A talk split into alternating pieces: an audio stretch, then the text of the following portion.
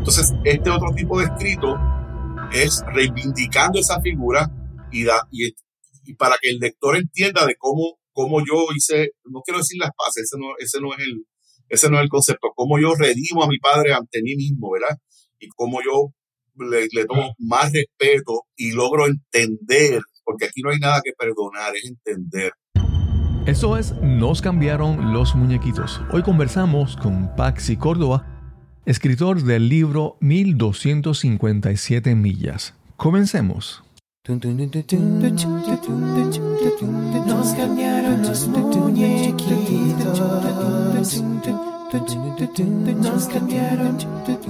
Estás escuchando Nos cambiaron los muñequitos, ganador del premio Latin Podcast Award 2020 en la categoría de mejoramiento personal.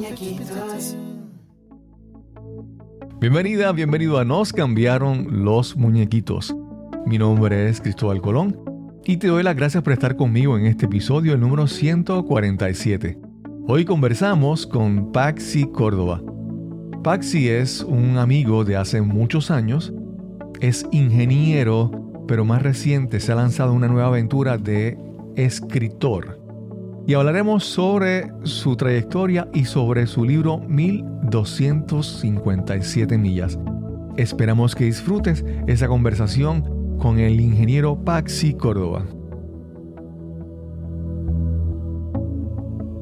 Hoy tenemos una, entrevista de estas entrevistas que son, que son fáciles.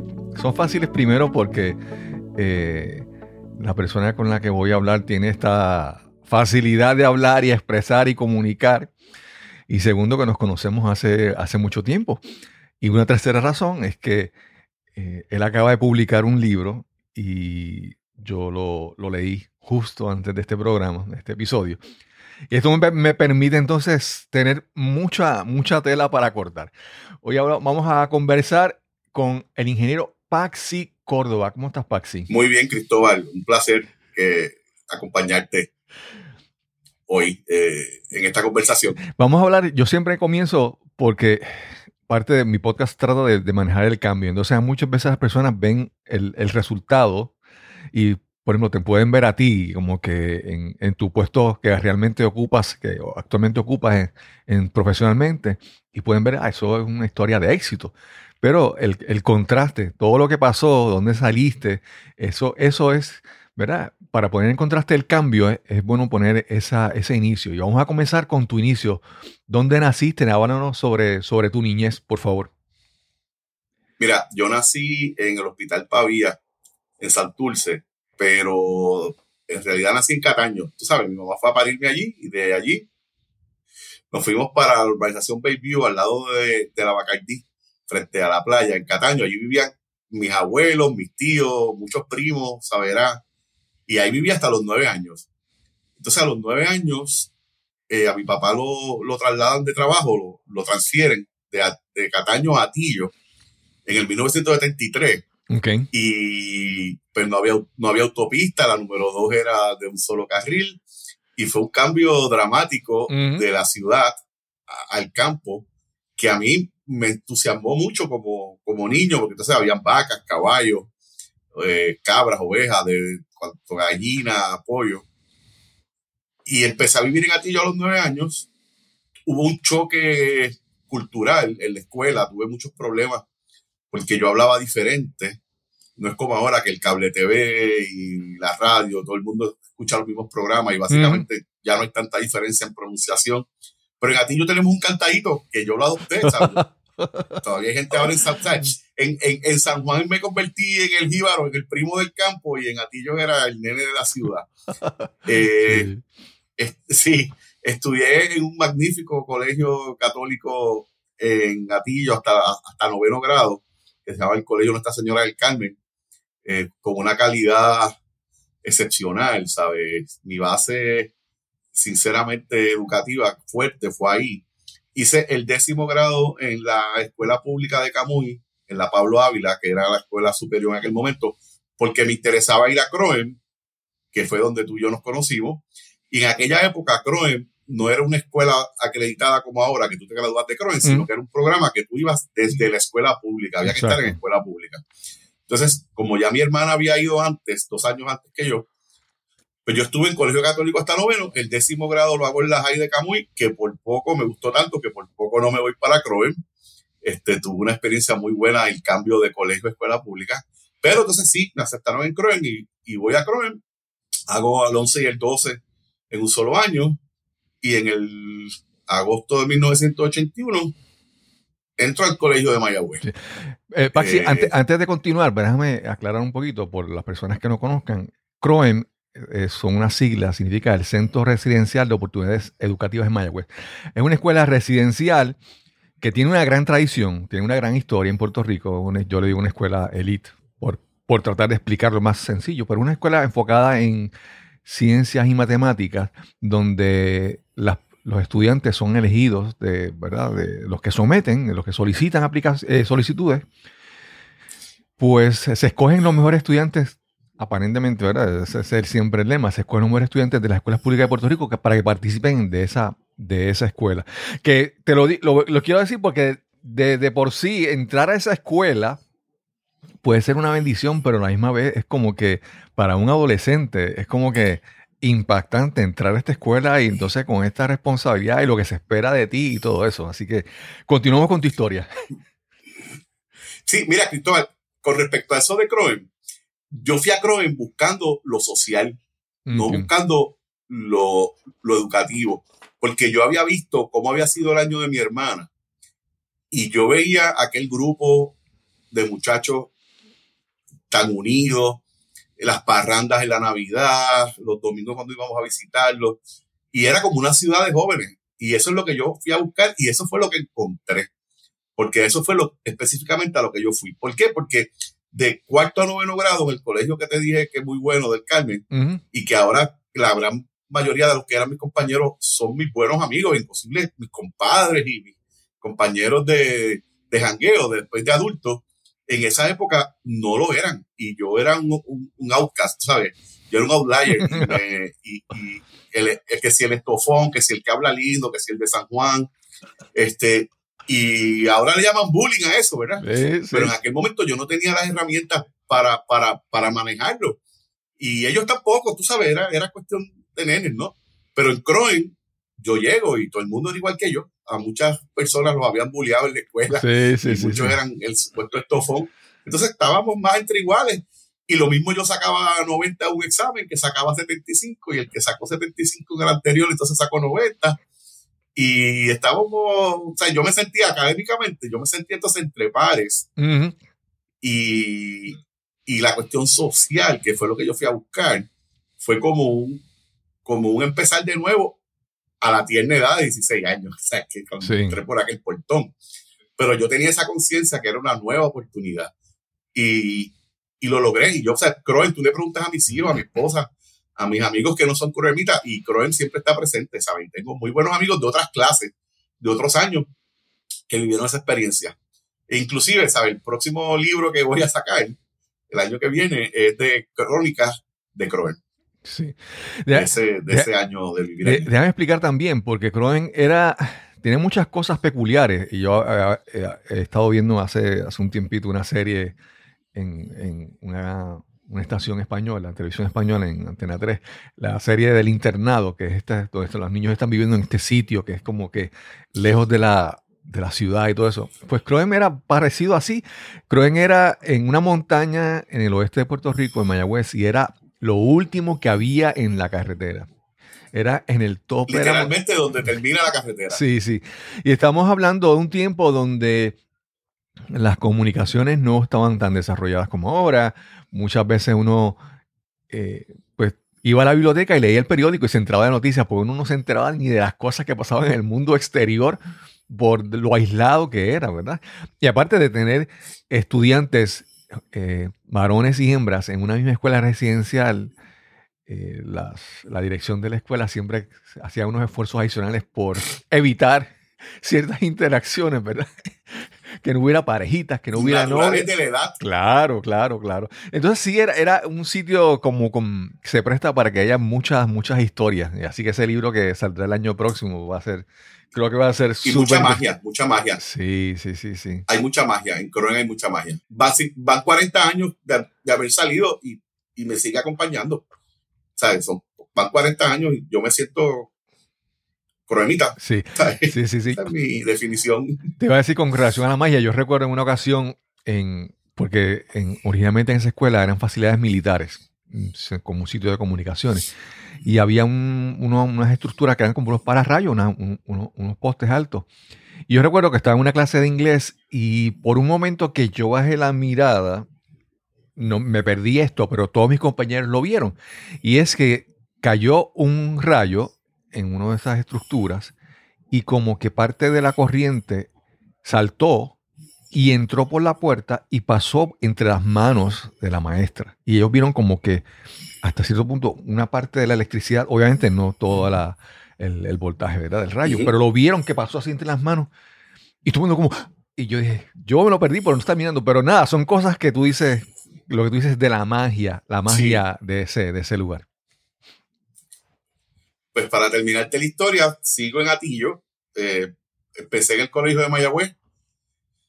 Eh, no, no me gradué del colegio cuando me faltaban, bueno, déjame darle un poquito de rewind al cassette, como decíamos en los 80. Eh, yo entré al colegio demasiado adelantado, estando en Croen en enero, me escogen de un grupo de 10 que bajamos a, a tomar precálculo, precálculo 1 y tomaba los exámenes advance. Y yo entro al colegio con 17 años y 27 créditos, 24 créditos universitarios aprobados a los 17 años. Wow. Eh, con la prisa tomé 19 créditos el primer semestre, 18 el segundo, 6 créditos el verano, 18, 18. Y de momento, el tercer, cuarto año, abro los ojos, esto no es lo mío, no me gusta quiero ser ingeniero industrial, no químico, no tengo el promedio para cambiarme porque lo mío era aprobar clase, aprobar clase, y la mayoría era con 6, entonces lo que tenía de promedio era 2.40 y algo, eh, industrial era la que más estaban pidiendo, y entonces yo tomaba clases de industrial y en la clase industrial curiosamente tenía sobre 3.50 de promedio, pero en el promedio general no me daba. Y entonces mm, se junta con que tuve un accidente y me tuve que operar de los discos, me voy del colegio, empiezo en la Politécnica en febrero eh, del 86, pero no me adapté. O sea, era la Politécnica en ese momento era un edificio, era una universidad vertical, multipiso, y yo sentía, fue cuando por primera vez sentí el fracaso eh, grande de, que mis amigos seguían el colegio, se iban a graduar ese mayo, y que yo era un refugiado que era como le decían a la poli en ese momento. Y a los 23, 24 años dejé de estudiar. A los 22 años dejé de estudiar. Vuelvo a estudiar cuando conozco a mi esposa, que entonces es casi ingeniero, pues tú casi consigues trabajo. La decisión más fácil. Sí, sí, tú de casi ingeniero consigues casi trabajo, tú sabes, de casi ingeniero. Y casi te gana lo mismo que un ingeniero, pero, pero las oportunidades eran menos. Y mi esposa, tú sabes, había sido una buena estudiante, se había graduado, estaba trabajando. Y como que esa cuestión, ¿verdad? De, espérate, yo no puedo ser menos, si queremos tener una buena relación, yo tengo que, que aportar. Pues ahí tomé en serio los, los, más en serio los estudios y ahí tuve también la gran fortuna que entonces la Politécnica se muda a los edificios de al lado de lo que había sido un hospital y hacen una universidad entonces horizontal. Y conozco este grupo de compañeros que no eran fracasados, que no eran refugios, eran segundas oportunidades. Personas que tenían bachilleratos en otra cosa, personas que no habían podido terminar por X y razón, y en el sitio que estaban trabajando, por ejemplo, recuerdo que habían dos que eran becados de las farmacéuticas donde trabajaban, que eran químicos o eran biólogos, y para poder seguir escalando posiciones o, o acceder a una plaza, la misma universidad, la misma empresa, la misma, el mismo patrono los envió a la poli a estudiar ingeniería. Y yo dije, espérate, ¿sabes? Esto no es refugio. Y entonces tomé en serio la poli y agradezco, vivo súper agradecido de esa segunda oportunidad que me dio la Universidad Politécnica. Y ahí terminé entonces mi, mi bachillerato en ingeniería industrial. que vuelvo y me sigo atrasando porque la última clase era una clase de dos créditos, que es el capstone, que era un diseño. Y yo era en los 90, se conseguía trabajo rápido. Y yo conseguí trabajo de ingeniero de ventas y de diseño, de ciertas cosas. Y estuve dos años y medio para esa clase de dos créditos. Y terminé desfilando como graduándome a los 31 años. Wow. Que si tú sacas, si tú sacas cuenta que entré a los 16 en enero a tomar una clase en el Colegio Mayagüez y termino a los 31, estuve 15 años Para, para poder sacar un bachillerato. Pude haber sido neurocirujano si hubiese estado estudiando todo el tiempo. Pero no me arrepiento, no me arrepiento de, Le, le vivo muy agradecido a la Universidad Politécnica por esa segunda oportunidad digna, pareja. Encontré otra filosofía de enseñanza que se adaptaba más a lo que yo en realidad estaba buscando. Vivo muy contento del Colegio Mayagüez, ¿sabes? Son, fueron cuatro años y medio, eh, 160 y pico de créditos aprobados, ¿no? Este, la sangre verde está ahí, ¿no? Colegio, mi, formación, mi formación es colegial, o sea, yo fui a la poli a terminar clases de ingeniería industrial, ¿sabes? Las 20 y pico, 30, 40, menos de 40 créditos, 30 y pico créditos. Pero ambas, esa mezcla, yo creo que esa mezcla de las dos instituciones me, me ha ayudado mucho en mi carrera eh, profesional. Claro, claro. Baxi, ¿tu especialidad es en qué ingeniería? Mira, esa es otra casualidad casual. Yo, mi bachillerato es ingeniería industrial, pero por esas cosas de la vida, yo trabajaba eh, de ingeniero de venta, eh, me quedo sin empleo y en enero aparece este anuncio en la poli de que estaban buscando gente para un estudio de tránsito en los autobuses de la AMA. Y llamé a un amigo que trabajaba en la autoridad carretera, me comunicó con el gerente del proyecto, solicité, iban a coger a 30 personas, yo hice el número 33 en la lista, pero eh, me dieron el training sin compromiso, el primer día del estudio hubo gente que no llegó, me monté en la guagua y hasta el sol de hoy no me he bajado de esa guagua, ahí fue que conocí al actual secretario de Transportación y Obras Públicas, el ingeniero Carlos Contreras, que era el gerente del proyecto, Empecé contando pasajeros en guaguas de la ama, después tomándole tiempos de viaje, después contando literalmente, contando viajes, contando carros, cuántos autos pasan por una intersección, para reprogramar semáforos y hacer estudios de tránsito de impacto. Y por 20 algo años, 22 años, tuve una oficina privada de toma de datos y análisis de tránsito. Fui a Georgia Tech un verano, tomé un curso Tomé cursos entonces en la Escuela de Educación Continua del Colegio Mayagüez, de Ingeniería de Tránsito, y básicamente desde los 31 años, 32, los últimos 26 años, en eh, lo que he estado trabajando es, es en el campo de la ingeniería de tránsito y transportación, ambas, que son diferentes, ¿no? Claro, claro. Y ha sido, y entonces, ¿qué pasa? Que una fila en un por ejemplo, los ingenieros industriales, ¿verdad? Hacen mucho estudio de cola. Pues una cola en un banco, una, una cola en un supermercado es lo mismo que una cola de carro. Eso te iba a decir. un semáforo. Sí, sí, sí. ¿Sabes? La lógica era la misma, ¿sabes? No, no, no, no tuve problemas. Si tú miras un sistema de semáforo como una línea de ensamblaje y que entra primero y que entra después y cuánto tiempo tienes que darle a uno o al otro, pues se me hizo bien sencilla la transición. Sí, sí, sí. Y, y conseguí algo que me apasiona, ¿sabes? La, ingeniería de tránsito, sobre todo transportación, más que, más que los automóviles, que es la parte de tránsito, ¿no? De moverte solo en un carro. Me gusta mucho los, los, estudios de autobuses y de cómo determinar las rutas y las paradas y los tiempos de viaje. Eso, eso me gustó mucho. Déjame, déjame entrar ahora en, la, en, en el rol de ciudadano que siempre se está quejando.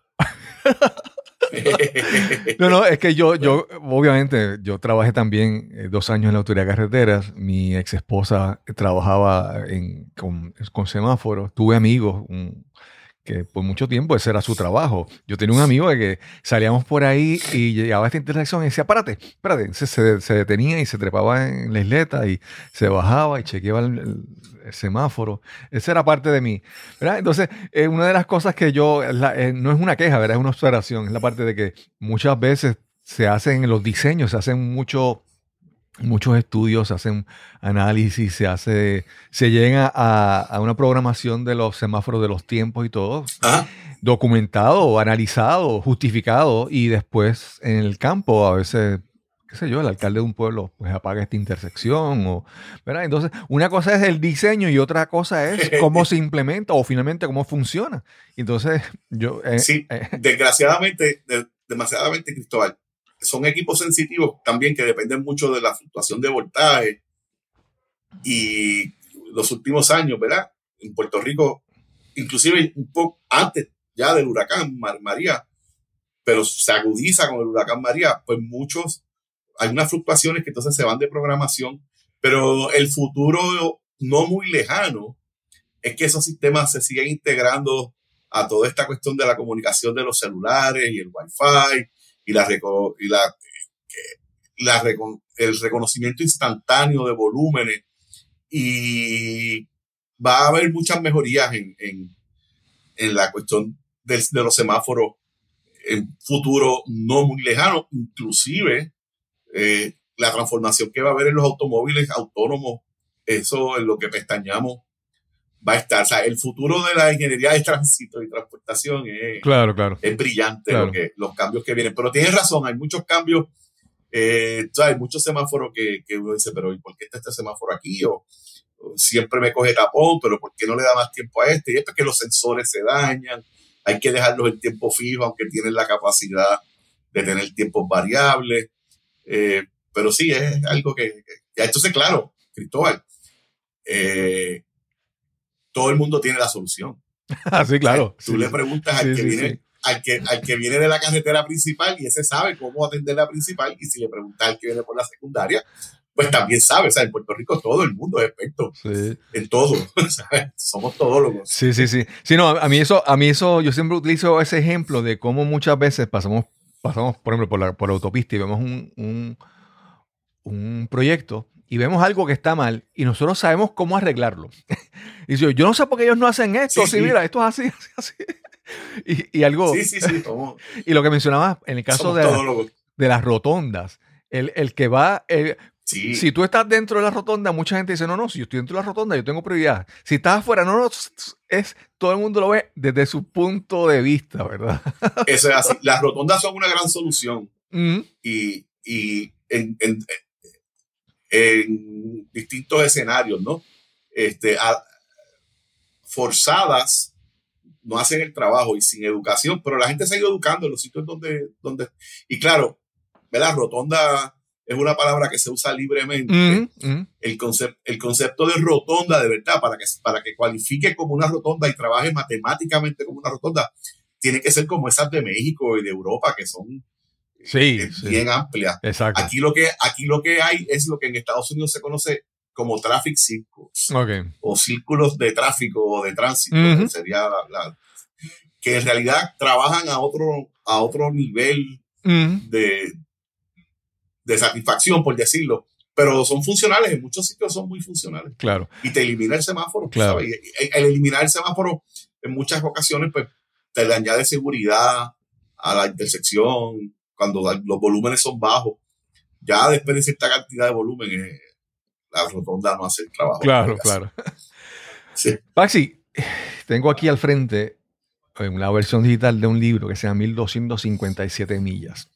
Pero antes de entrar al libro, yo quiero saber cómo de, de ingeniero a, a, duras, vamos a decir así. Y te, lo digo, y te lo digo con toda sinceridad, porque parte del camino eh, que, que, que hemos ¿sabes? Que has pasado, yo lo he pasado también, y yo, tú sabes, yo eh, parte de esas frustraciones las, las, pasé, me tardé siete años en llegar a ser ingeniero. Eh, ¿verdad? Y entonces... Eh, pero, y, tú pensabas que siete eran muchos. Sí, sí, sí. Imagínate los 15 míos. Sí, sí, sí. Entonces, Paxi, eh, de, de tanto esfuerzo en, llegar a esta carrera, de repente yo veo que paralelo hay algo corriendo, que es, he visto tu crecimiento como escritor. Primero te vi que estabas frecuentando a, a personas que escriben, escritores, no sé, no sé si es tratando de que algo bueno se te pegara, ¿verdad? Es siempre. háblanos, háblanos ah. entonces desde el nacimiento en ti de esta, de esta inquietud y cómo fue desarrollándose, aparte de la escritura. Yo escribo desde niño, ¿verdad? Eh, la mayoría de los escritores te van a decir eso, que, que tenían esa preocupación de escribir desde niño. Yo la tenía. Eh, participé en concursos en la escuela, escribí, siempre que había un periódico en la escuela, pues yo publicaba algo, yo, hacía, yo era el que hacía el crucigrama. Eh, y hablaba bien. Tú sabes, en la clase de religión me daban a leer un versículo de la Biblia que dijera algo, pues yo podía articular. y sí, ¿sabes? sin problema ninguno. Los veranos en mi casa, mi hermana es dos años mayor que yo, y mi mamá tendía a, a tener los libros temprano en el verano. Mami se movía mucho porque éramos tres en el colegio a la vez y para, tú sabes, la economía tampoco era... Y en mi casa había libros desde joven. Entonces, cuando yo estaba en, en el colegio que yo estaba, se empezaba a leer novelas en séptimo grado. Okay. Así que mi hermana iba para séptimo y yo iba para quinto. Entonces, yo ese verano de quinto grado me leí las novelas que mi hermana se iba a leer en séptimo. Así que cuando yo llegué a séptimo, ya yo me, iba ya yo me había leído las de séptimo y las de octavo. Okay. Y me fascinó, recuerdo como ahora, la primera que leí, que Isla Cerrera de Méndez Ballester, porque la primera línea de esa novela dice por el, por el polvoriento camino que serpentea entre Córdoba y Sevilla. Ok. Y pues Córdoba es mi apellido y me fascinó eso y empecé, seguí leyendo. Una maestra me hizo aprenderme unas décimas para, para una cuestión escolar. Ya yo recitaba desde el colegio anterior Majestad Negra, eh, por la encendida calle Antillana. Entonces me tuve que aprender elegía de Reyes, que son unas décimas. Y ahí empecé a escribir décimas. Y escribía cuentos, pero eso se perdió cuando fui a Croen. Escribí dos o tres cosas más. Cuando llegué al colegio Mayagüez, escribí dos o tres cosas más.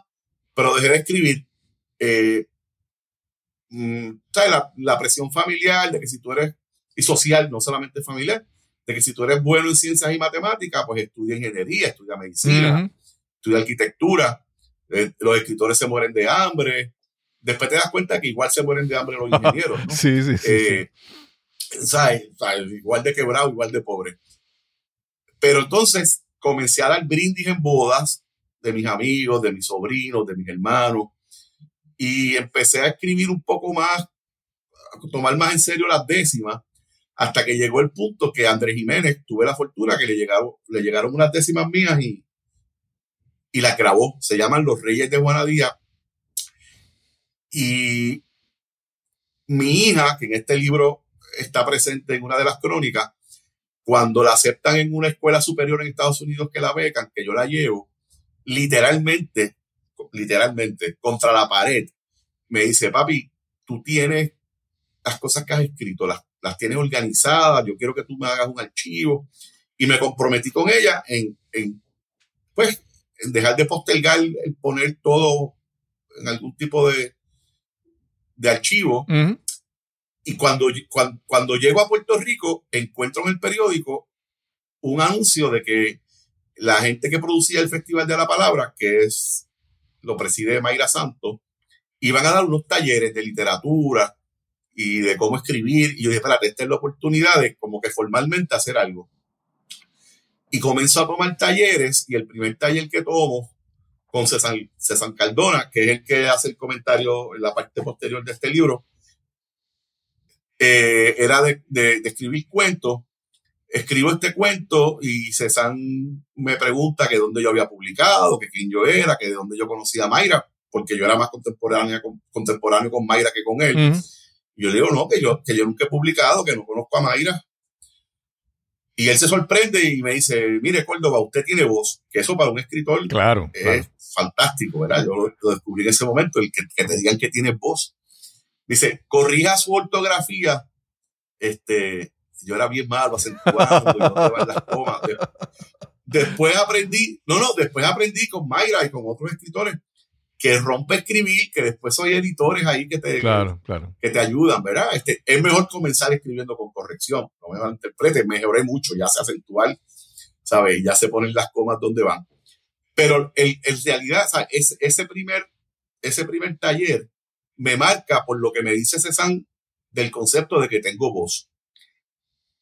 Él le da a leer a Mayra Santos mis trabajos y Mayra entonces se interesa por mí y me lee y me dice, mira, tus cuentos tienen algo que, que a mí no me gusta porque no son, tú, yo creo que tú podrías mejor escribir crónicas, crónicas literarias. Y me tomo el tiempo de unos minutitos para explicar las diferencias porque si no la gente se confunde. Sí, por favor. La crónica literaria o la crónica deportiva dentro del periódico, que es de las más que se conocen, tienen que ser fiel y exactas al evento.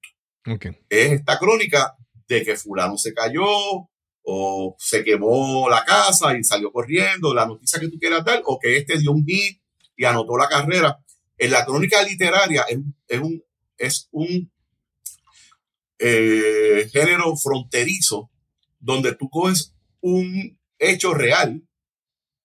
Es como si dijeras una película basada en un hecho real, pero que no es completamente real. Exacto. Y, y, debe estar escrito, debe estar escrito desde el recuerdo y, y destacar olores, sonidos, situaciones. Y no hay que fijarse tanto en la exactitud de lo que fulano dijo, sino más bien en cómo lo dijo. Entonces, Mayra me dice, mira, va a haber un taller eh, de crónicas que lo está patrocinando el, el colegio de abogados. Eh, yo te voy a colar. Es para 15. Este, yo te voy a colar en el taller. Y el taller, nada más y nada menos, era con el que el gran eh, cronista, no solo puertorriqueño, está considerado de los mejores en, Latinoamérica, el que escribió el, eh, el entierro de Cortijo. Eh, se me acaba de escapar el nombre y me va a matar cuando me vea, pero te lo digo ahorita. Y él tenía que escoger una crónica de la, del taller para ser publicada y agraciadamente escogió la mía. Qué bien. Y entonces me dijo una frase lapidaria, que de ahí fue que me animé de verdad a escribir más en serio, que es lo que yo quiero que diga mi epitafio. Y él me dijo, eh, Córdoba, usted escribe como habla, pero no habla tan mal. y eso de que, de que, de que no hablaba tan mal, pues, y de que pues me, me, animó mucho. Y ahí empecé a escribir más en serio. Entonces, él le pide a Mayra, le dice a Mayra que me integre al Festival de la Palabra, porque yo tenía la combinación de que tenía la sensibilidad literaria, pero tenía la formación ingenieril que le hacía falta al festival. La logística de buscar gente al aeropuerto, de conseguir cuartos de hotel, de a qué hora haces esto, a qué hora haces lo otro. O sea, tú rellenas los espacios, pero, ¿sabes? Con el contenido literario que tú escoges, pero este, el, la cuestión técnica, déjamela a mí. Y Mayra me, Mayra me pide que haga eso, me integro, entonces, como voluntario al Festival de la Palabra, surge una vacante en la directiva, ocupo la vacante, al año surge entonces que renuncia el tesorero, me piden que sea tesorero, al año me hace vicepresidente y los últimos tres años del festival tuve la fortuna de, de presidir el festival. Eh, fui a festivales en Perú, en México, en Nueva York y tuve mucho, he tenido mucho contacto con escritores, pero de momento me convertí más en gerente literario de eventos literarios que en escritor. Y escribía, escribía y solamente publicaba en Facebook, que tú, ahí fue que tú comenzaste a leerme. Y yo utilizo Facebook para eso, para, para poner fotos de mi mamá comiendo pescado o, o, o mis crónicas, ¿verdad? Eh, y entonces, de este primer libro surge de esas crónicas que estuve publicando en Facebook y por ahí salimos. Son crónicas filiales, ¿sabes? Cosas de mi relación con mi, con mi papá y con mis hijos. Sí. Y están matizadas con eso que aprendí en los talleres. Rodríguez Juliá es el, el, escritor. Sí, sí, sí. Rodríguez Juliá. Rodríguez Juliá. Sí. Del entierro, el entierro de Cortejo. Perdone, maestro, que olvidé su nombre. Debe ser el nerviosismo de la entrevista. Sí, sí, no, es que cuando. Edgardo, Edgardo, Edgardo Rodríguez Julián. Vamos a una pausa y regresamos inmediatamente a nuestra conversación con Paxi Córdoba.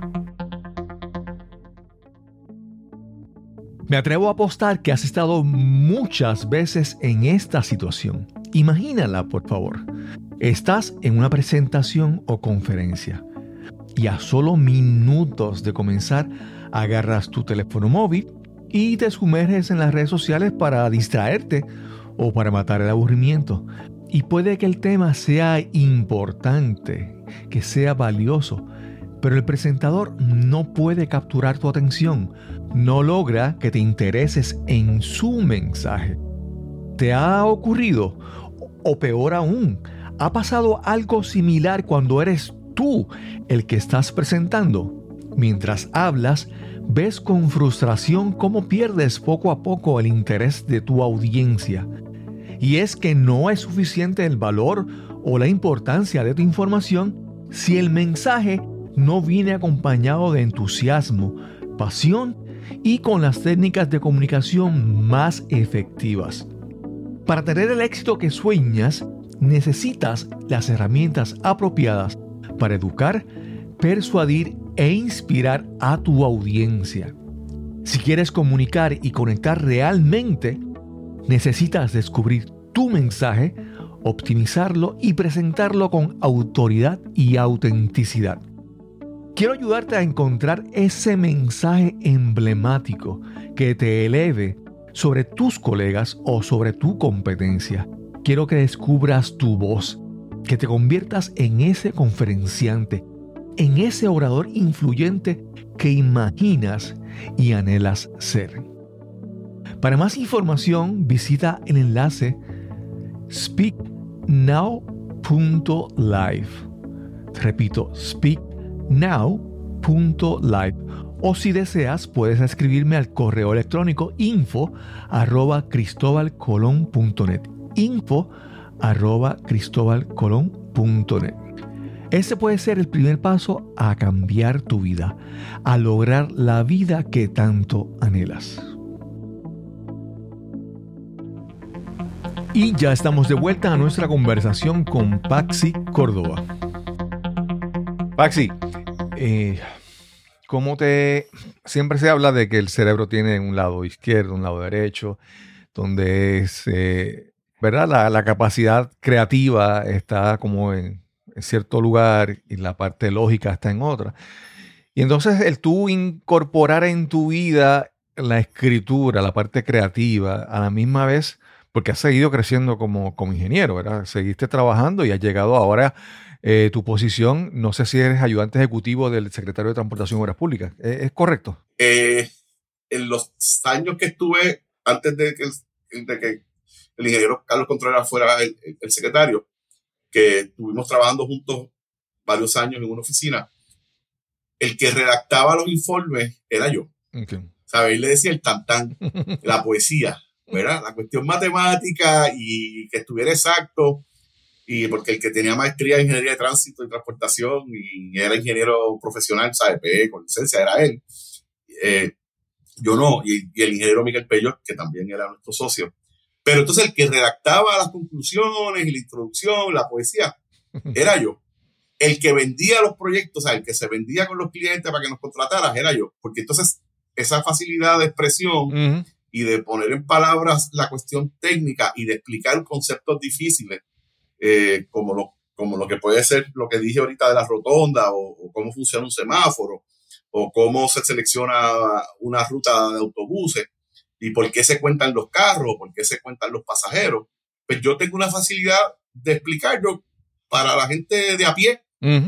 por, entonces, esa incorporación me ayudó mucho.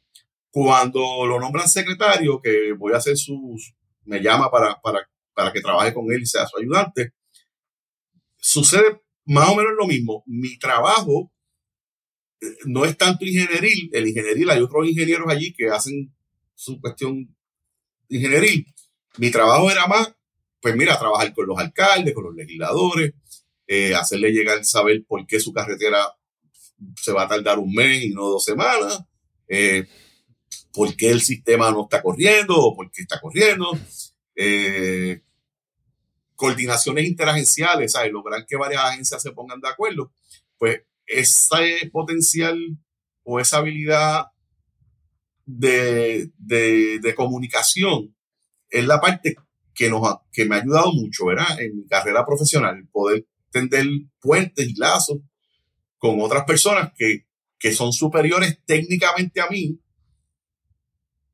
o personas que no lo son, pero que igual tienen una responsabilidad, ¿verdad? Porque un alcalde o un legislador puede que no sepa de ingeniería, pero tiene una gran responsabilidad sobre sus hombros. Exacto. ¿Verdad? Representa a un pueblo, la, la, gente le exige, la gente se mete en la oficina, la gente les escribe. Y lo mismo entonces sucede con los contratistas o con los ingenieros de proyectos, los ingenieros de las diferentes agencias, que técnicamente entonces dicen, pero mira, que eso no se puede en dos semanas, porque eso hay que tirar primero una zapata que se tarda tanto en curarse, o los tubos no llegan desde tal día. Entonces, ese puente de, comunicación entre la parte técnica y la parte, digamos, administrativa o humana, pues la cuestión de yo poder redactar bien o, poder articular de cierta manera eh, los pensamientos y poder compaginarlos, pues me ha resultado de útil para, para trabajar, ¿no? Y, te digo que estos cuatro años de experiencia como servidor público, que ha sido, fue mi primera experiencia, eh, cambió mi vida también, ¿sabes? Ha sido, tengo una perspectiva diferente completamente, le tengo un respeto a, a los oficiales electos, tú sabes, la gente mm, habla de los legisladores y los alcaldes y los senadores, pero hay muchos de ellos, muchos, que, se sudan el trabajo, tú sabes, no es fácil. Eh, la cantidad de personas que te reclaman y, cómo te reclaman y, someter, someterte al, escrutinio, ¿sabes? Que la gente tenga que votar por ti. Eh, le tengo respeto y, tengo muy buenas relaciones de todos los partidos que conste, ¿sabes? Eh, Contreras desde el día uno, como su realidad de ciego, pues decía que, toda la administración tenía que ser así, que no miráramos, que no había colores, y así fue. Qué bien. me siento muy satisfecho de lo, del trabajo que hicimos en ese aspecto. Qué bien. Paxi, llegando ya a, a 1257 millas. Yo, yo leí este libro, aparte que es fácil de, fácil lectura, obviamente que también conozco al autor, ¿verdad? Estoy como que completando el rompecabezas de, de, lo que yo conozco de él, con otras piezas adicionales. Sí. Pero hay muchos elementos en este, en esa, en estas, en este escrito que, por ejemplo, habla sobre tu familia, o, obviamente tu papá, pero habla, hablas, ah, hay un factor ahí también importante eh, en Puerto Rico, que son importantes en Puerto Rico en general. También habla del béisbol, habla también de, de algunos de nuestros ídolos del béisbol, de de la, de la guerra, de, cosas que, son como representativas de la cultura puertorriqueña, ¿verdad? De que pues como puertorriqueños no somos estadounidenses completamente, pero hemos peleado o han peleado muchos puertorriqueños en conflictos de otra nación, ¿verdad? Por otras razones. Y eso, eso pues, como que determina nuestra personalidad como pueblo.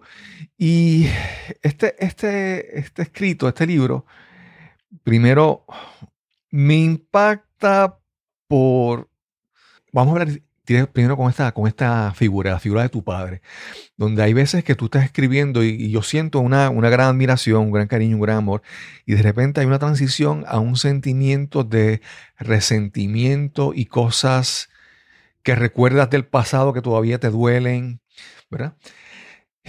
El escribir sobre tu padre ya es parte de la sanación, ¿fue el inicio de la sanación o, fue la culminación de la sanación de tu relación con él? Fue la, fue la culminación, ¿verdad? Fue el, el ok, eh, déjame hacer el trasfondo yo empiezo a tener problemas con mi papá cuando tenía 13 años. ¿Verdad? Mi papá eh, dominaba a base de que era papá, por supuesto. Claro. Y tenía el dominio de los permisos y el dominio del dinero. Y, por ejemplo, yo pedía permiso para ir a una gira y papi decía que no. Y yo decía que no, pues no iba. Y después cuando llegaba a casa a almorzar y me veía, Dios, pero tú no estás en la escuela hoy, no, es que había una gira, ah, pero ¿por qué no me lo acordaste? Bueno, pues tú me dijiste que no. ah, pero tú te pones tan... Pues, pero era, era la lucha del leoncito, ¿verdad? Como, Sí. el león. Esa es una de las razones por las que yo me voy para Croen, ¿sabes? Para tratar de hacer otro Paxi Córdoba, ¿verdad? A la vez, mi papá era bien cariñoso, mucho abrazo, mucho beso. Yo sabía que me amaba, o sea, yo sabía que mi papá me quería. Eh, mi papá no tuvo papá, o sea, mi papá nació huérfano. Su papá murió tres meses antes de él nacer. Nace en la pobreza eh, y en la miseria y llega a ser gerente general de, de una empresa, ¿verdad? O sea, que, que tuvo un progreso en su vida. Claro. Y mi papá aprendió a hacer las cosas como él decía, no se hacían. Pero claro, eso lo entiendo yo ahora. Cuando tenía 13, 14 años, no tenía la capacidad de entenderlo. Pasaron otras cosas, como por ejemplo que me fui del colegio. Eso fue una frustración bien grande para mi papá. Que yo me dropeara, por decirlo así, que es la palabra que se usa, del colegio. Que empecé a estudiar en la poli y tampoco daba pie con bola y no terminé. Eh, y se rompió el canal de comunicación al punto de que era bendición, Dios te bendiga, eh, excepto los sábados, que lo narro en una de las crónicas, de que veíamos los juegos de béisbol y el primero que llegara al family room, ¿verdad? el cuarto de ver televisión, se sentaba en el sofá en la esquina y el segundo que llegara se acostaba y, y teníamos dos horas, tres horas de ver un juego y conversar y ahí se, se olvidaba todos los conflictos que teníamos y el béisbol nos mantuvo unidos. Por eso yo uso mucho el béisbol como el hilo conductor en varias historias, porque fue lo que, lo que mantuvo viva mi comunicación con mi papá. Tal vez si no hubiese existido el béisbol en nuestra vida común, la comunicación hubiese sido menos y hubiese sido más difícil re- re- rehacerla, ¿no? Cuando a mi papá le, le diagnostican el cáncer terminal, eh, yo estoy, estamos en el hospital, el, el, el, el, el cirujano sale y dice, mira, tu papá está bien sedado, no va a despertar hasta mañana, vengan mañana. Cuando estamos por irnos, sale una enfermera hispana y dice, ¿quién es Pachito? Entonces, mis hermanos me miraron, mi mamá me mira, ¿sabes? Entonces no se hablan. Ujú. Yo, pues, mira, tu papá quiere hablar contigo. Y ahí, eso está en una de las crónicas, Sí. ¿verdad? Papi me interroga, yo le digo que tú necesitas, pues que me ayude. Entonces ahí también me dijo una frase lapidaria, ¿no? Y yo le pregunto, papi, ¿por qué me llamaste a mí? Y me dice, ah, porque tú eres el único que está lo suficientemente molesto conmigo como para decirme la verdad. Genial. Sí, O sea, sí. papi tenía que enfrentarse a su muerte y tenía que tomar decisiones. Y quería que le dijéramos la verdad, pues me llamó a mí. Que él pensaba que este estaba molesto conmigo y me va a decir lo que es. Y ahí empezó un proceso que duró dos años. Papi duró dos años después de esa operación. En que decidimos, y lo hablamos abiertamente, decidimos, mira, sea, hay que arreglar las cosas, tenemos que hablar porque yo me voy a morir pronto y yo quiero dejar a tu mamá lo mejor posible y que tus hermanos estén lo mejor y tú. Y ese proceso de dos años fue, fue bonito, tú sabes, fue, fue importante en mi vida. Yo tenía 35 años cuando papi muere, pero en verdad empiezo a escribir sobre esa experiencia 12, 13, 14 años más tarde, cuando ya las había, eh, ¿verdad? Este, internalizado Mm. y cuando ya había entonces yo tenido experiencias similares con mis hijos que, ¿verdad? Cuando mis hijos crecen, se hacen adolescentes, empiezan también a tener esa peleita con uno. Eh, yo siempre he tratado de, de aplicar otros conceptos, ¿verdad? Aprendí cosas de mi papá, aprendí cosas de otros papás, aprendí cosas que no debía hacer con cosas que hizo papi, aprendí cosas que no debía hacer con los papás de otros amigos. Y mi modelo de, paternidad, pues, es raro, pero es mío y, lo tengo casi pa- patentizado y, y me siento muy contento de, lo- de los resultados. Tengo dos hijos maravillosos que han tomado muy buenas decisiones en sus vidas y que están plasmadas también en, en las crónicas. La cuestión es, Cristóbal, como, como, como explicaba al principio, la crónica tiene un doble, o sea, es, es un, es un género fronterizo. Entonces yo utilizo una experiencia personal para tocar otros temas, ¿verdad? Por ejemplo, en el de abordaje, que es el de cuando mi papá va para Corea y describo el tránsito de mi papá para Corea, yo aprovecho para describirte el Puerto Rico de esa época y de lo que se esperaba que pasara económicamente en Puerto Rico y de lo que no pasó. Eh, y, utilizo una, una experiencia personal y, verídica para mezclarlo con otras situaciones verídicas, y, pero no personales de primera mano, sino socialmente personales, ¿no? del Puerto Rico que me tocó vivir. Lo mismo en el viaje con mi hija, el que le da título al libro, las 1257 millas, es un viaje que yo doy con mi hija recorriendo universidades en Estados Unidos para que ella escoja a cualquier irse. Mi hija se pudo dar ese ludo, ¿no? Eh, que se lo ganó a fuerza de estudio y de becas, de becas por estudio, no de becas por ser voleibolista, que tiene su mérito. Las becas deportivas, no le estoy quitando ningún mérito. Pero la gente se sorprendía, me decían, ¿pero qué juega tu nena? Y yo, pues mi nena no juega, pero está becada en Estados Unidos, está becada. ¿Pero por qué? Pues, pues por, por su mérito, ¿sabes? Por su esfuerzo. Esa oportunidad, ¿sabes? Cuando tú y yo soñamos ir a visitar universidades para, para escoger algo? Pues en, mi realidad de los 80 eso, eso no cabía. Claro, claro. ¿Verdad? Entonces mi hija me dice que, qué cualidad está buscando en la universidad. Pues, yo aprovecho esa, esa, esa oportunidad con mi hija que ella me ilustra, ¿sabes? La que me enseña es mi hija, ¿no? Yo quiero una universidad media, que tenga, que, que, sea inclusiva, que tenga un fondo total, que, que, son esos conceptos, yo no los tenía. y me educo con mi hija, y entonces lo, lo plasmo, pero entonces aprovecho esa crónica para entonces poner el Puerto Rico que a mí me tocó vivir en los 80, claro. que fue los años que yo empecé mi, mi, mi carrera universitaria, entonces hago es, sopeso esas dos cosas, ¿no? Sí. Eh, y, y, y, así es a, a través de, la, de, las crónicas. Este, hay una que me, que me gusta mucho, que la, fue de las primeras que escribí, que es El Monstruo Verde, que es esta cuestión del, del Colegio Mayagüeza, que fue real, ¿sabes? El primer día en la semana de orientación. Exacto. A mí me dijeron, mira para tu izquierda, mira para tu derecha, de ustedes tres, solo se van a graduar dos. Y a mí me echaron la maldición de Tutankamen ahí. Yo dije, me toca a mí, yo soy el que no se va a graduar. Sí, sí. efectivamente, no me gradué del colegio.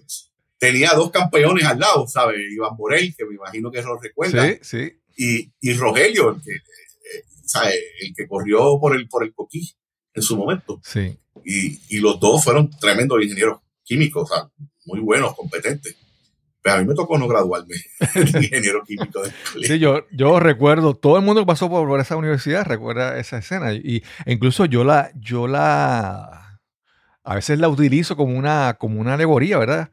De que a veces tú tienes... Eh, sí. Miras para tu lado y sabes que, que algunos no van a completar el camino, eh, en, lo que sea, ¿verdad?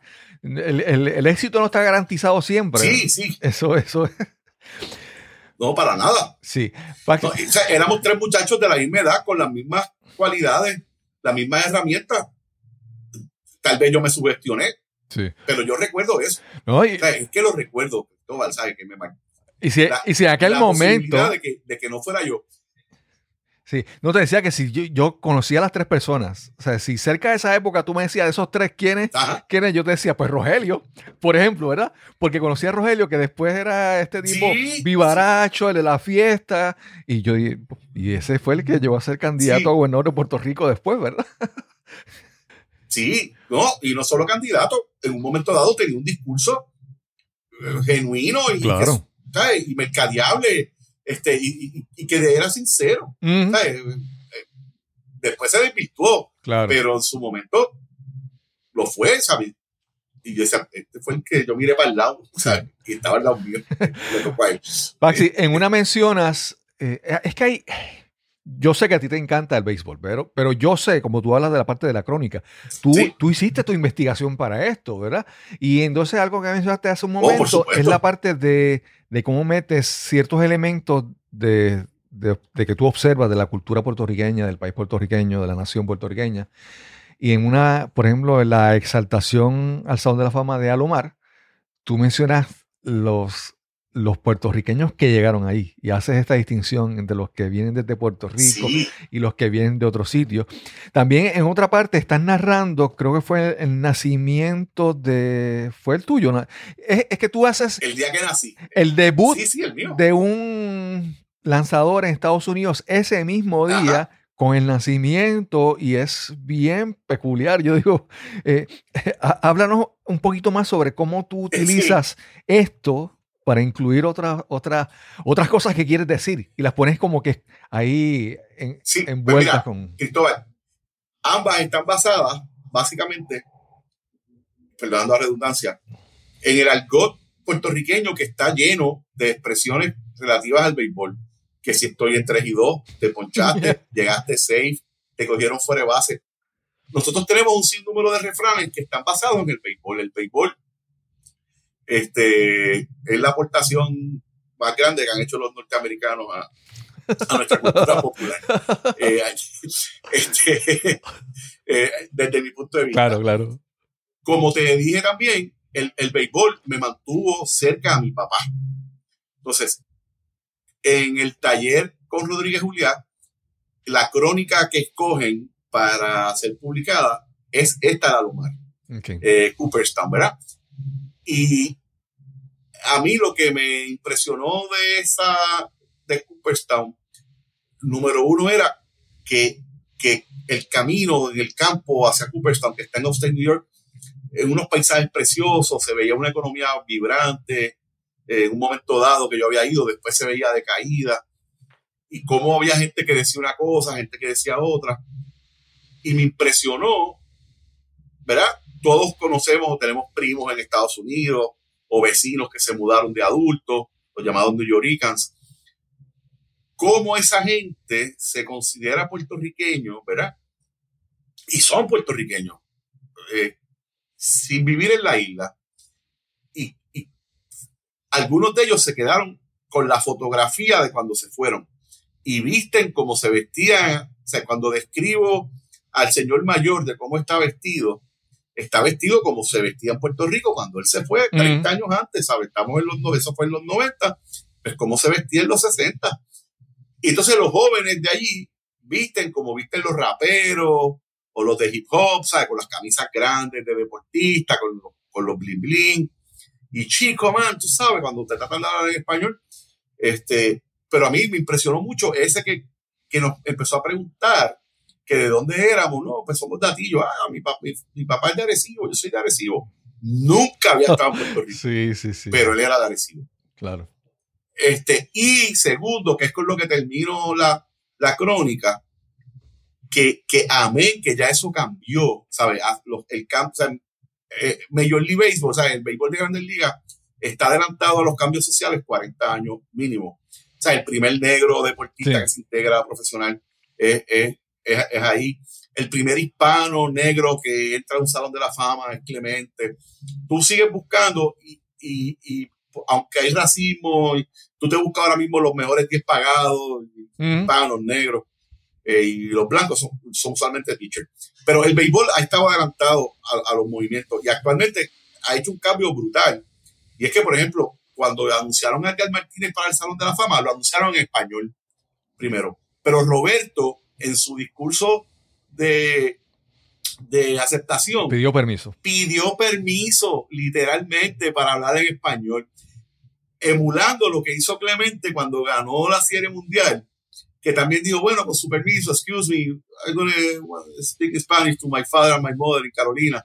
Y Clemente dio un discurso cuando ganó la Serie Mundial que es épico, ¿no? Y, y que se recuerda como esas primeras expresiones en español en una transmisión en inglés. Y Alomar hizo lo mismo, pide permiso para hablar en español.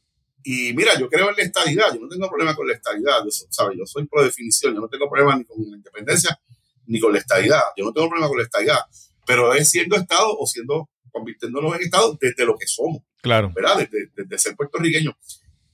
Pedir permiso para hablar en tu lengua materna. Tú sabes, pues eso yo quería destacarlo. Y con eso es que termina la crónica. Permiso, permiso, permiso. O sea, permiso para hablar como. Permiso para ser Robertito y no, y no Robin, tú sabes, porque en Grande Liga era Robin. Y eso es lo que busca esa crónica. Este. Te estoy hablando de lo que pasó allí en Cooperstown, Pero en realidad lo que estoy haciendo es esa comparación de, de, de esas dos realidades de, o de las distintas maneras de ser puertorriqueño. No hay una sola manera, ni dos, ni tres, hay muchas maneras de ser puertorriqueño. Y de esa cuestión cultural de pedir permiso. Sí, sí, sí. No, o sea, pero eso se ha superado. Y yo creo que lo que Robbie, o sea, lo que Alomar hizo, lo hizo bien porque lo hizo con elegancia y con, con, claro. y con distinción. Y que entonces abre caminos, ¿verdad? Para que los próximos que vienen, pues ya lo hacen más fácil, ¿verdad? Ya solamente dicen, ya no hay que pedir permiso, dicen, y ahora voy a hablar en español para mis padres o mis amigos. Ahora mismo ya les preguntan en español, en, los, en Claro. ESPN, en Major League Baseball Sí. TV, tú sabes. Ya eso está aceptado. Sí. Baxi, eh, en un momento. Y entonces, perdóname, el día que nací, Sí, exacto. perdóname, el, el, de la- el día que nací, esa, esa se me ocurrió, eh, mi película favorita de béisbol es la del juego perfecto, el que te van narrando, el- el- este pitcher está tirando un juego perfecto y te va narrando lo que pasa en cada entrada, lo combina con lo que está pasando en su vida. Y, y se llama For the, for, the, For the Love of the Game Ok. y es el último juego que va a pichar en su vida y tira un juego perfecto, ¿verdad? Que no le llega a nadie a base, nadie le da hit, no hay errores. Pero entonces te van narrando entrada por entrada y se, tú ves el juego y se va a dar entrada a las cosas de su vida. Yo siempre quise escribir algo más elaborado sobre eso mismo, narrar un juego de béisbol y narrar parte de mi vida. Y este es el comienzo de lo que tal vez se convierta en algo más largo. Eh, tengo seleccionado varios juegos y la maravilla del béisbol es que el béisbol es el juego más documentado en el mundo. Ok. Eh, tú consigues la narración, de eso, se consiguen narraciones de, de- de audio, de radio, y se consiguen los papeles de la narración escrita, o- o entrada por entrada, las estadísticas, quién batió, quién no batió, de los juegos. Desde que se inventó la radio y se grabó radio, hay, hay radio guardada. Y escrito hay desde el 1800 y pico, así que yo busqué eh, que el 20 de abril de 1964, ¿qué juegos hubo ese día? Y cuando busco ese juego, encuentro ese de Boston y los Yankees y descubro que fue el debut de ese pitcher. Tuve la fortuna que le conseguí su email y le escribí diciéndole mi intención Wow. y él un poco, no gruñó, pero tampoco muy simpático, Mm. me dijo, pues, envíame las preguntas a ver qué te puedo contestar.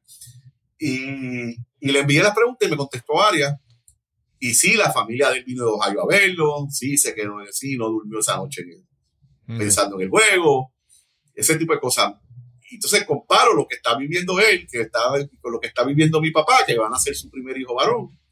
Eh, y narro la escena, sea, tengo jugada por jugada qué pasó en la, y te narro literalmente jugada por jugada lo que está pasando en el juego, con lo que está pasando mi papá en el hospital, en lo que yo nací. Eh, eh, y es, es divertida, esa es- no, y es peculiar porque mencionas que el juego fue entre los eh, Boston y los Yankees, que es como una rivalidad casi legendaria, ¿sabes? Una, una- eso es una, una mística. representativa sí, sí. del béisbol, vamos a decirlo así. Sí, sí, sí. eh, los Lakers contra Boston en baloncesto, Sí, ¿sabes? sí, sí. Eh, la mayor rivalidad, Boston y los Yankees. Sí. Paxi, en otro momento hablas de eh, la muerte de tu abuela.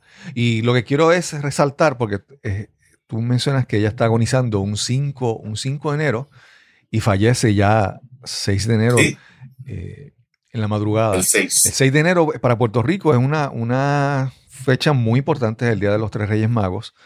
Eh, yo, y, y yo leí el libro, entonces, primero quería decirte que yo leyendo el libro había partes que yo compartía con mi esposa y se las leía en voz alta. Le, le, leí en voz alta la parte cuando tu papá te explicó por qué te había llamado a, a su, a su cuarto para darte la- la- lo que te dijo en el hospital.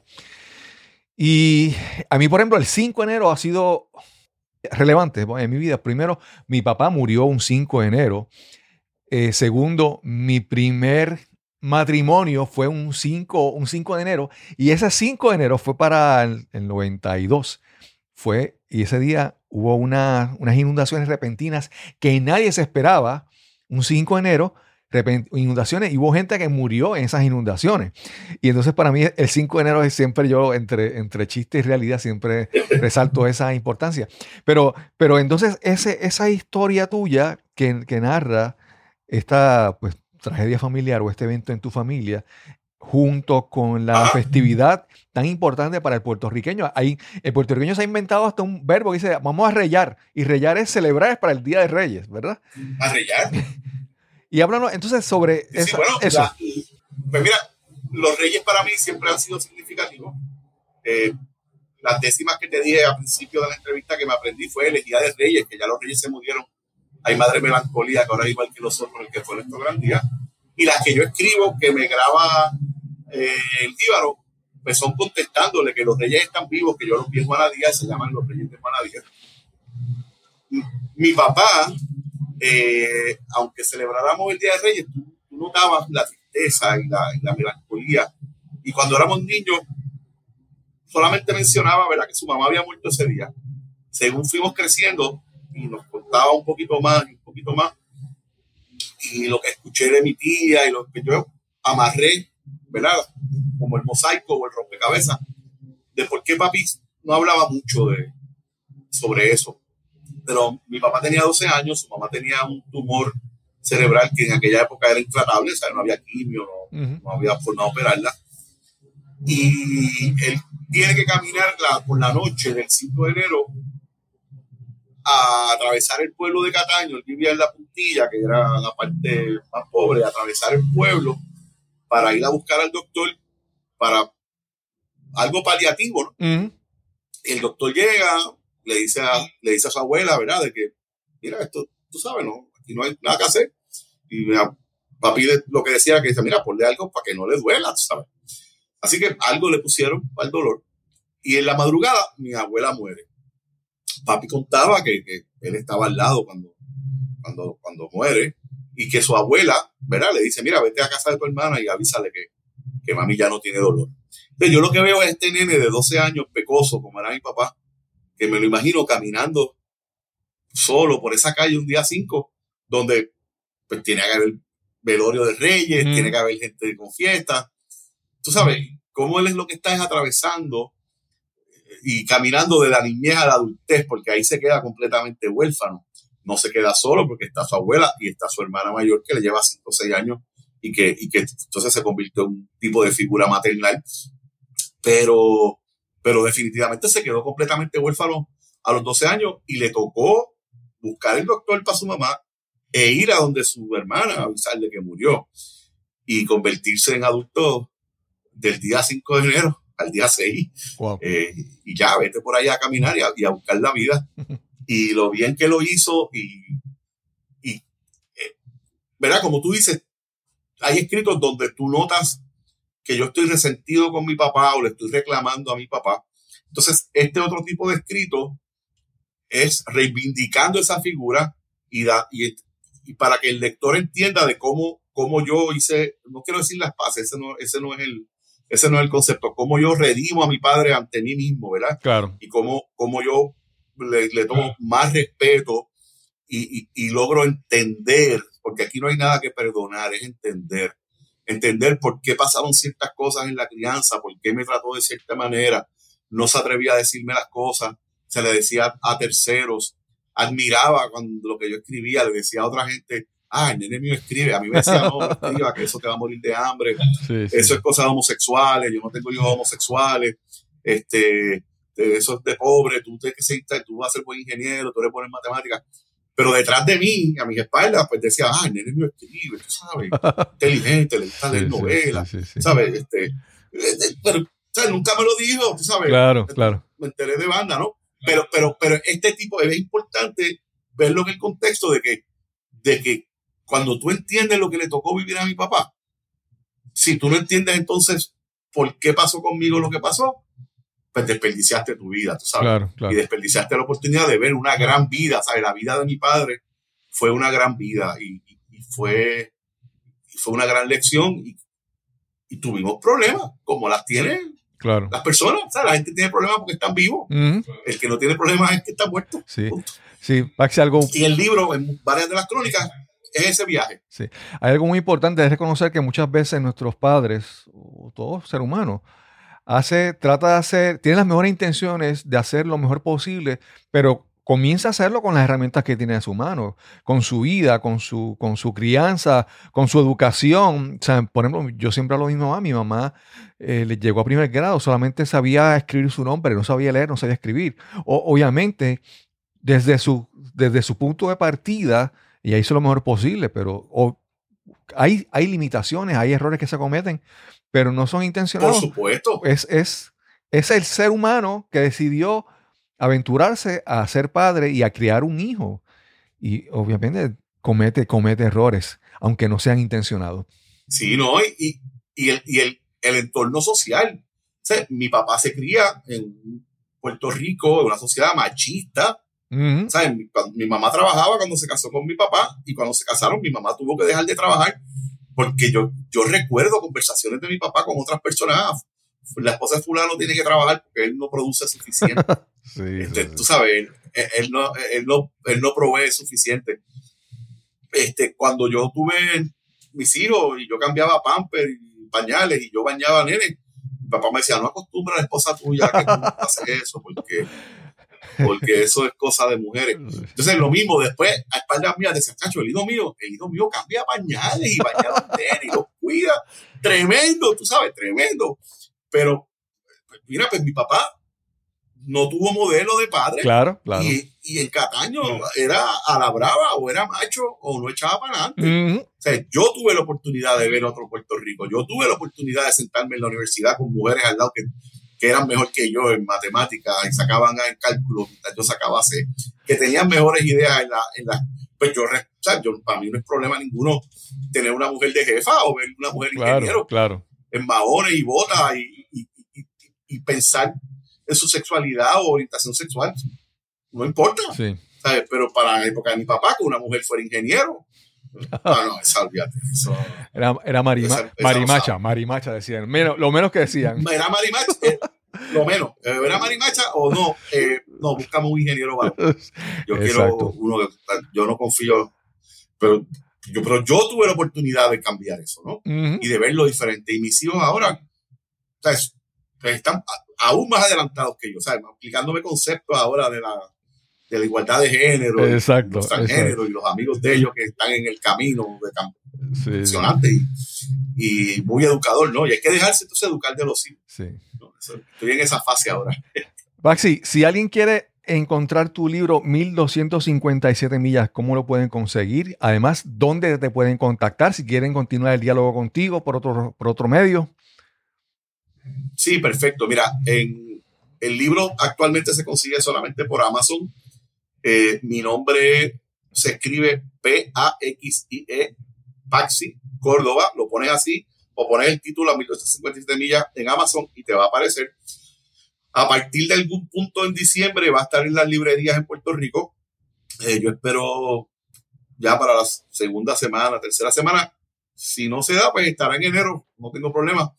Eh, hay una, abre pronto una librería en la calle Eloísa que se llama La Esquinita, que es del gran escritor eh, Luis Negrón, okay. a quien le debo mucha ayuda en la, en la, publicación de este libro, que va a ser de los primeros en tenerlo. Eh, estoy en Facebook, Paxi Córdoba Escalera, porque está mi sobrino que se llama Paxi Córdoba eh, Pérez. Uh -huh. Y me pueden pedir amistad por ahí, me consiguen, ¿sabes? No tengo otras cuestiones de páginas sociales, ¿sabes? No, no, no, no estoy mucho en las redes, pero estoy bien activo, ¿sabes? Que publico mucho en Facebook. Okay. Y hay muchas, tengo muchas crónicas y muchas décimas en, en Facebook. Me pueden buscar ahí eh, en confianza. Eh, y ahí está mi email. Si, si tú lo puedes después claro. por ahí, Baxi, a dataruspr.com. Datarus es el nombre de mi oficina que okay. nunca la dejé. Es Data Art Us, porque lo mío era obtener data. de ahí viene el nombre de Data, data Art Us. Entonces, Datarus suena como algo. Exacto, suena. No, suena, suena latín, sí, sí, suena intelectual, algo ¿sabes? intelectual. Sí, sí, sí, como. Sí, Sí, sí. No, como, como, como la primera oficina que tuve, que también es algo curioso, ¿no? Ajá. Este, mi esposa es apellido McCartney. Mi Ujú. suegro fue un baloncelista que vino a Puerto Rico, se quedó en Puerto Rico, norteamericano. Mi esposa nació y se crió aquí. Eh, La, la primera oficina de consultoría que yo tuve, que no era en sociedad con Carlos Contreras ni con Miguel Peyot, era solamente mi esposa y yo, pues el nombre era Córdoba y McCartney. Y la gente pensaba que el McCartney era el consultor que vino de Boston, este, que estaba aquí y que yo era el socio local. Este, y, y mi esposa lo explicaba más bien que el cara y decía, no, no, mira, Córdoba es el que trae los chavos y McCartney los administra. Este, de ahí es que viene el orden. Sí, sí, sí. Y de ahí de Córdoba y McCartney cambió a Datarus y Datarus tuvo una pausa por estos cuatro años. Este, ¿verdad? Este, por, por el servicio público. Estoy próximo a integrarme otra vez a, la vida privada. Eh, pero pues sigo escribiendo y sigo vinculado con el movimiento del Festival de la Palabra, que aunque no se dio este año, estamos cambiando concepto. Eh, el- la,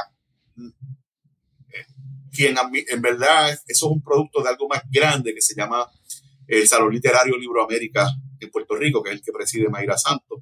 Y yo colaboro en un sinnúmero de, de proyectos de ella y de otros escritores. Me, me gusta mucho colaborar con, con- o sea, hay que publicar y hay que dejar que la gente hable. Y si tú solamente lees lo que te gusta, lo que Claro, piensas claro. como tú, estás destinado al fracaso. Sí. Este, así que yo trato de, de escuchar y de, y de leer y de ayudar a, a todo el que quiera publicar. Paxi, gra- gracias por esta. Eh, y antes de, Ah, terminar, ah, a- a- antes de terminar, antes de terminar, tengo que agradecer, eh, ¿verdad? A, a Ediciones a la Lluvia, que, que fueron los que creyeron en mí. Eh, quiero destacar que a la lluvia se distingue por ser una editorial boutique que tiene mucho cuidado con lo que con los que escoge para publicar, han ganado sin número de premios durante años que llevan publicando. Un joven poeta que se llama Heckman. Heck- Heck- Heck- perdóname, Heckman. eh, que tiene un talento y una sensibilidad increíble. Y yo me siento muy honrado de que Ediciones a la Lluvia ah, haya escogido mi texto para ser publicado. Eh, no es publicar por publicar, yo pude haber publicado hace años, o sea, yo tenía mucho material publicable, pues, tal vez hace siete, ocho años. Tomó el tiempo que debió tomar, eh, no me arrepiento porque el cuidado que tuvieron, la edición, como me lo corrigieron, Heckman, eh, un genio, y, y el equipo de trabajo de, de Ediciones a la Lluvia, eh, muchachos que pueden ser mis hijos. Ok. O sea, yo me siento, yo me siento tan honrado de que haya una juventud pers- que, que esté perceptiva a este tipo de, de literatura que va más dirigida a, a las personas de mi generación, eh, ¿verdad? Que ya tenemos experiencia con hijos y con padres. Ya tenemos las dos, ¿sabes? Estamos como en el jamón del sándwich, ¿no? Estamos en el medio. Pero que estos muchachos, y le digo muchachos con todo el respeto, son unos profesionales ¿verdad? Pero pudieran ser mis hijos y que se hayan interesado en mi texto y que hayan tenido el cuidado, ¿sabes? Lo cuidaron como si fuera de ellos, como si fuera un hijo de ellos. Y cada vez que hablaban del, que me hablaban del libro, Cristóbal era una emoción para mí porque me hablaban como de una criatura que estaba por nacer Qué bien. y, y, y así ha sido. Así que le quiero aprovechar, ¿verdad? La oportunidad para, para que sepan ellos lo, lo agradecido que, le, que les estoy. Paxi, gracias primero por escribir, compartir tus escritos, tu- compartir tus crónicas, tus historias que realmente me han hecho regresar al pasado y recordar cosas de mi vida, de Puerto Rico, cosas súper interesantes. El rol de, de nuestro, del béisbol en, en nuestra cultura. Mencionaste ahorita todas las palabras, las frases que utilizamos. Ni, ni recordaba todas las Sí. frases que utilizamos, ¿verdad? Y gracias por compartir eso y gracias por estar aquí, por esta, por esta conversación que hemos tenido hoy, que yo sé que va a ser muy, muy disfrutada por alguna gente. Déjame decirte, hay uno, el, el- el episodio que más ha sido escuchado por mucho en, en este podcast, el de un compañero amigo de nosotros, eh, Roberto Boyo Sí, sí, yo lo escuché, el de Ese, ese, Roberto Boy ese, ese podcast, ese episodio tiene una, unas estadísticas increíbles que aparentemente los seguidores del tío Bobby son muchos.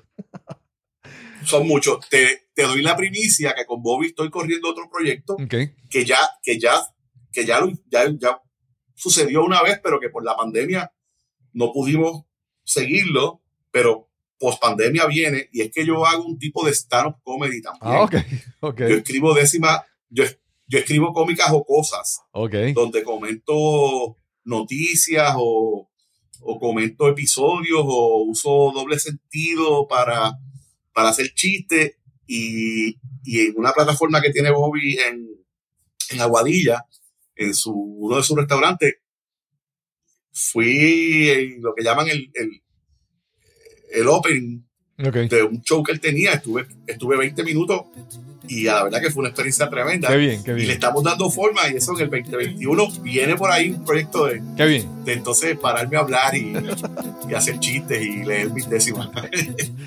Paxi, gracias por esta. de, la mano, de la mano de Bobby se puede. Sí, gracias por esta gran conversación.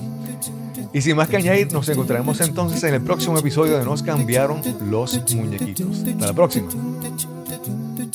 Quiero agradecer a Paxi Córdoba primero por permitirme leer su libro y segundo por participar en esta conversación en este episodio. Realmente leer sus crónicas, escuchar sus relatos del pasado, pues me permitió también a mí transportarme, aparte de esas historias que tienen alguna similitud también con las de mi pasado. También te quiero invitar a que visites nuestro canal en YouTube. Ahora todas las entrevistas están haciéndose tanto en audio como en video, buscando garantizar una buena calidad de audio también. Así que visita nuestro canal en YouTube, busca Nos cambiaron los muñequitos y déjanos tu comentario. Recuerda que si tienes algún comentario, observación, alguna sugerencia sobre alguien que quisieras que entrevistáramos en este podcast, escríbenos al correo electrónico info arroba cristobalcolón.net. Info arroba. Y sin más que añadir, nos encontraremos entonces en el próximo episodio donde nos cambiaron los muñequitos. Hasta la próxima.